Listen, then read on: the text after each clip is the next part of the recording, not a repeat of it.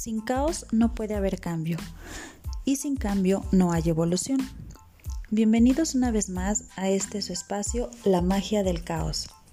Yo soy Marinette Escudero, estudiante de la Universidad Albert, de la licenciatura en Comercio Internacional y Aduanas.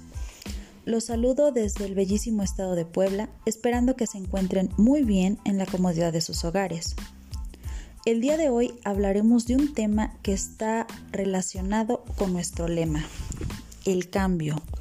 Y para ello, el título de nuestro capítulo es El impacto que ha tenido el comercio electrónico en el comercio internacional. Para empezar esta plática, eh, mencionaré algunas definiciones para quienes nos escuchan por primera vez empiecen a empaparse del tema y también para el público en general como un recordatorio. Primero que nada, ¿qué es el comercio? El comercio es la actividad que realizamos día a día, la cual consiste en el intercambio de bienes o servicios entre personas, ciudades o países. Hoy en día es la principal actividad económica del mundo entero. Es la actividad que nos mueve, nos conecta y nos relaciona. De ahí que hay varios tipos de comercio Dos de ellos son el comercio electrónico, que consiste en la compra y venta de productos o servicios a través de Internet, tales como redes sociales y otras páginas web. Es también conocido como comercio en línea o comercio por Internet o simplemente e-commerce. Y el comercio internacional, que surge cuando existe relación comercial entre dos o más países, rebasando fronteras, continentes, culturas, etc. Yo de forma simple y práctica me atrevo a decirles que el comercio electrónico es un conductor a la era del avance tecnológico.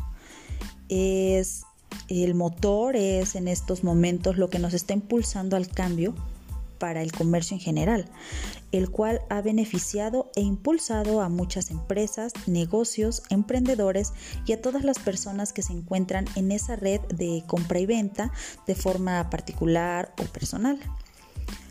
Le ha dado un impulso muy significativo a las finanzas de nuestro país.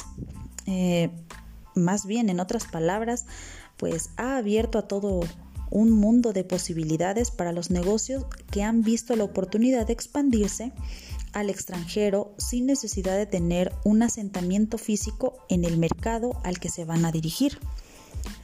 Estamos en pleno siglo XXI y así, aún así, hay mucha controversia en algunos temas cuando se relacionan con la innovación de los mismos y por supuesto que el comercio electrónico no fue para nada la excepción. A continuación, agrupo algunas de las ideas que, yo tengo al respecto de esto. Algunas son negativas, algunas son positivas, pero ambas nos hacen reflexionar mejor sobre este tema. Lo que a mí me hace pensar que tiene a favor el comercio electrónico, eh, pues es la inversión mínima. Realmente solo se necesitan redes sociales, una computadora, un móvil y el bien que se va a, comercializar el bien o servicio en una cantidad suficiente, mínima, para iniciar el negocio. La expansión es ilimitada, es decir, el e-commerce desde luego puede abrir muchas puertas al comercio internacional a empresas que de otra forma jamás tendrían la posibilidad de expandir su actividad por el resto del mundo. El comercio electrónico, pues como ya mencionamos, es por medio de redes sociales o plataformas de comercio, las cuales están elaboradas a base de algoritmos y pues estos mismos facilitan el trabajo de presupuestos, trámites de costos, eh, cotizaciones y está abierto las 24 horas del día, es decir, los mismos algoritmos crean asistentes en línea que brindan la información que los usuarios o los compradores requieran. Y lo mejor del caso es que es, lo podemos manejar y utilizar en varios idiomas, ya que eh, pues normalmente nos llama la atención o, o, son atractivos visuales para nosotros productos que son del extranjero, de otros países, que no podamos conseguir en nuestro territorio son normalmente el tipo de compras que se realizan con más frecuencia. Pero pues no todo el público ha aceptado este medio de manera favorable, lo que conlleva pues a ciertas características o puntos negativos. Podría ser eh, los consumidores anticuados, que entre ellos o en ellos mismos se genera desconfianza al realizar los pagos online. Pues pareciera que ya en esta época solo son comentarios, pero aún existen usuarios o consumidores que ven esta forma de comercio como un boleto a la inseguridad debido a, este a toda esta innovación, a toda este nuevo mundo de, lo electrónico debido a que existen hackers y pues genera cierta desconfianza eh, e inseguridad como personas pues al estar ingresando datos personales para poder llevar a cabo una compra. También la fidelización del cliente pues es un poco más difícil porque pues como buenos mexicanos estamos acostumbrados a realizar compras o a cerrar tratos con personas que ya conocemos.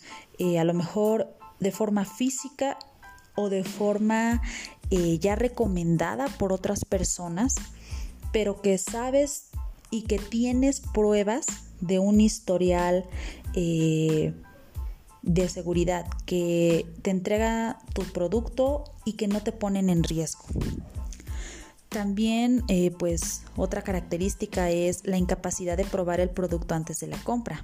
Pues claro que si realizamos la compra de un producto X que tiene de origen otro país, pues no lograremos saber la calidad o si es realmente de nuestro total agrado hasta que lo tengamos en casa y lo tengamos en nuestras manos.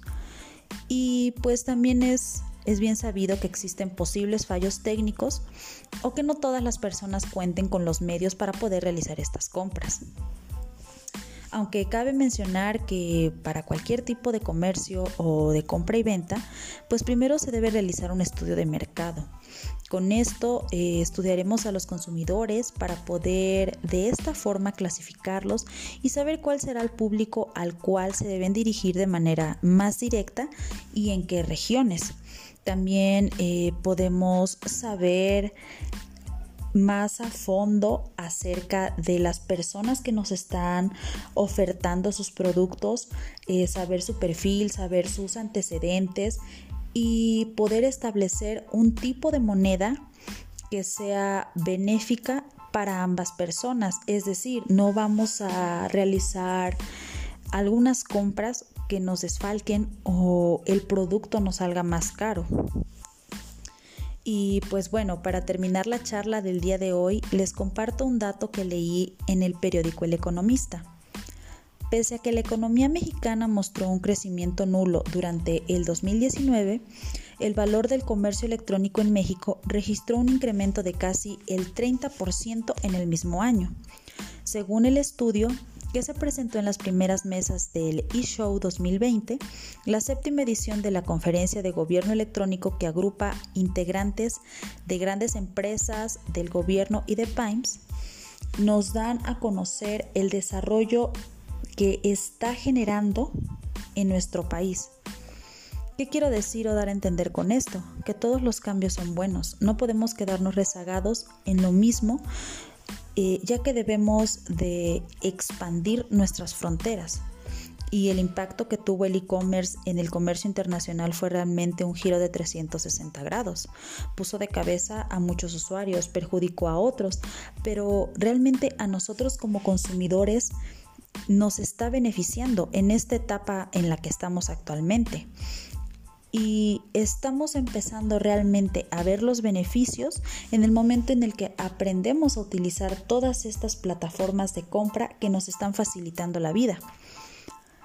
Y pues bueno, este episodio va, a quedar acá. Eh, recuerda que en nuestra página, la magia-delcaos.com, puedes encontrar mucha más información acerca de estos temas de nuestros próximos invitados que tendremos, pero también nos puedes dejar comentarios. Si te surgieron algunas dudas, eh, puedes eh, de igual forma comentárnoslas y trataremos de resolverlas.